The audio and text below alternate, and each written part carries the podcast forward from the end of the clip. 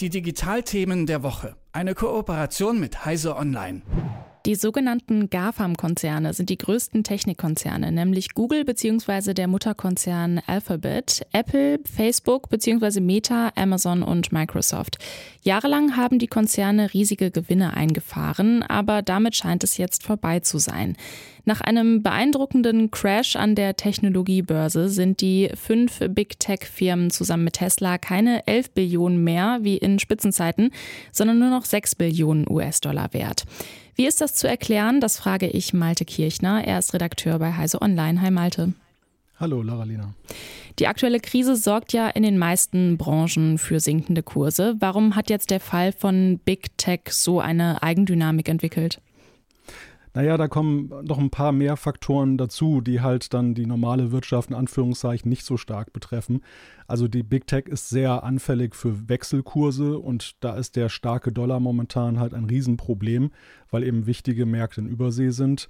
Und äh, was natürlich auch sehr stark reinspielt, zumindest bei den Hardwareherstellern, sind halt auch die Lieferkettenprobleme, die es ja allenthalben gibt. Also die Covid-Lockdowns, die es ja nach wie vor in China gibt, wo zum Beispiel jetzt gerade Apple sehr stark betroffen ist. Und das macht sich natürlich in den Bilanzen auch dann bemerkbar. Warum sind die Wechselkurse da so ausschlaggebend? Kannst du das nochmal erklären? Naja, ein starker Dollar ist natürlich immer gut für den amerikanischen Inlandsmarkt, aber sorgt dafür, dass dann halt die Hersteller vor dem Dilemma stehen, ob sie die Preise dann ähm, in der Umrechnung senken, also sprich zum Beispiel ähm, der schwache Euro, ob man dann jetzt ähm, die Preise dann anpasst an den starken Dollar, was dann dazu führt, dass sie teurer werden. Und das kommt jetzt ja gerade hier noch zusammen in Europa mit Inflation, was aus Verbrauchersicht natürlich für stark steigende, steigende Preise sorgt und äh, manchen überlegen lässt, ob er dann noch zum Beispiel ein neues Gerät investiert. Mhm. Und die Wechselkurse, die spielen eine Rolle, weil Technik einfach auch so stark ähm, exportiert wird und ja halt einfach weltweit genutzt wird. Also Instagram, Facebook wird weltweit genutzt oder Genau, richtig, weil auch die Hauptmärkte natürlich die USA sind. Äh, dort sitzen die Konzerne und deshalb ist natürlich die Abhängigkeit vom Dollar groß. Und äh, ist das jetzt eine große Überraschung für MarktbeobachterInnen, dieser Crash? Eigentlich nicht. Also wir haben ja eine Entwicklung gesehen in den letzten Jahren, die sehr stark schon an frühere Hypes erinnerte. Und man muss natürlich auch sehen, es gab einen Sondereffekt mit den Covid-Lockdowns. Die haben natürlich das Geschäft auch sehr stark beflügelt. Also es gab einen riesigen Sondereffekt.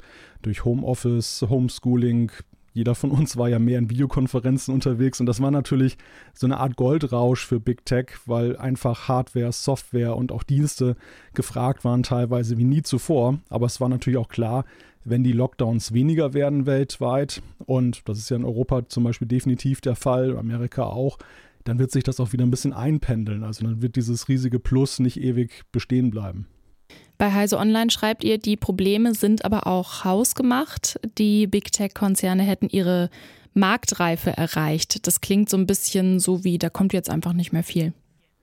Ja, das ist zumindest im Moment, äh, hat das auch sehr stark den Anschein. Also wir sehen halt einerseits Konzerne, die nur ein Produkt haben und wo sie jetzt dann einfach auch einen Punkt erreicht haben, wo halt die, ja, die Marktsättigung da ist, wo man sich was Neues überlegen müsste und die kommen nicht so recht dann da weiter in der Frage. Und ähm, dann gibt es natürlich noch das Thema Innovation. Also wenn wir mal Smartphones, Tablets nehmen, dort ist es ja so, dass man nicht den Eindruck hat, dass dann noch gerade die ganz großen Innovationen technisch sind, was natürlich auch dazu führt, dass die Verbraucher Geräte länger nutzen und dann eben auch überlegen, brauchen sie jetzt wirklich ein neues oder tut es das alte noch. Besonders hart getroffen im aktuellen Crash hat es ja Facebook äh, bzw. Meta. Was läuft denn bei denen schief? Naja, die sind halt sehr stark abhängig von einem Markt und das ist der Werbemarkt, der einerseits sehr stark anfällig ist für die aktuelle Wirtschaftsentwicklung und auf der anderen Seite ja eben auch Facebook hat da gewisse Höhen erreicht, wo es nicht weitergeht. Der Konzern ist ja auch nicht ganz unumstritten, was auch dazu geführt hat, dass die Nutzerzahlen auch nicht mehr unendlich weiter steigen, also die Reichweite steigt jüngere Nutzer gehen auch teilweise auf andere Netzwerke und Facebook und beziehungsweise Meta ist es bislang nicht gelungen, ein anderes, gleichermaßen erfolgreiches Produkt zu lancieren. Also wir hören immer wieder vom Metaverse als nächste große Sache. Da kann man durchaus auch skeptisch sein, ob das so kommen wird. Aber im Moment ist es halt auch nicht marktreif. Es ist einfach nicht in der Breite da, dass es nennenswerte Umsätze generieren kann.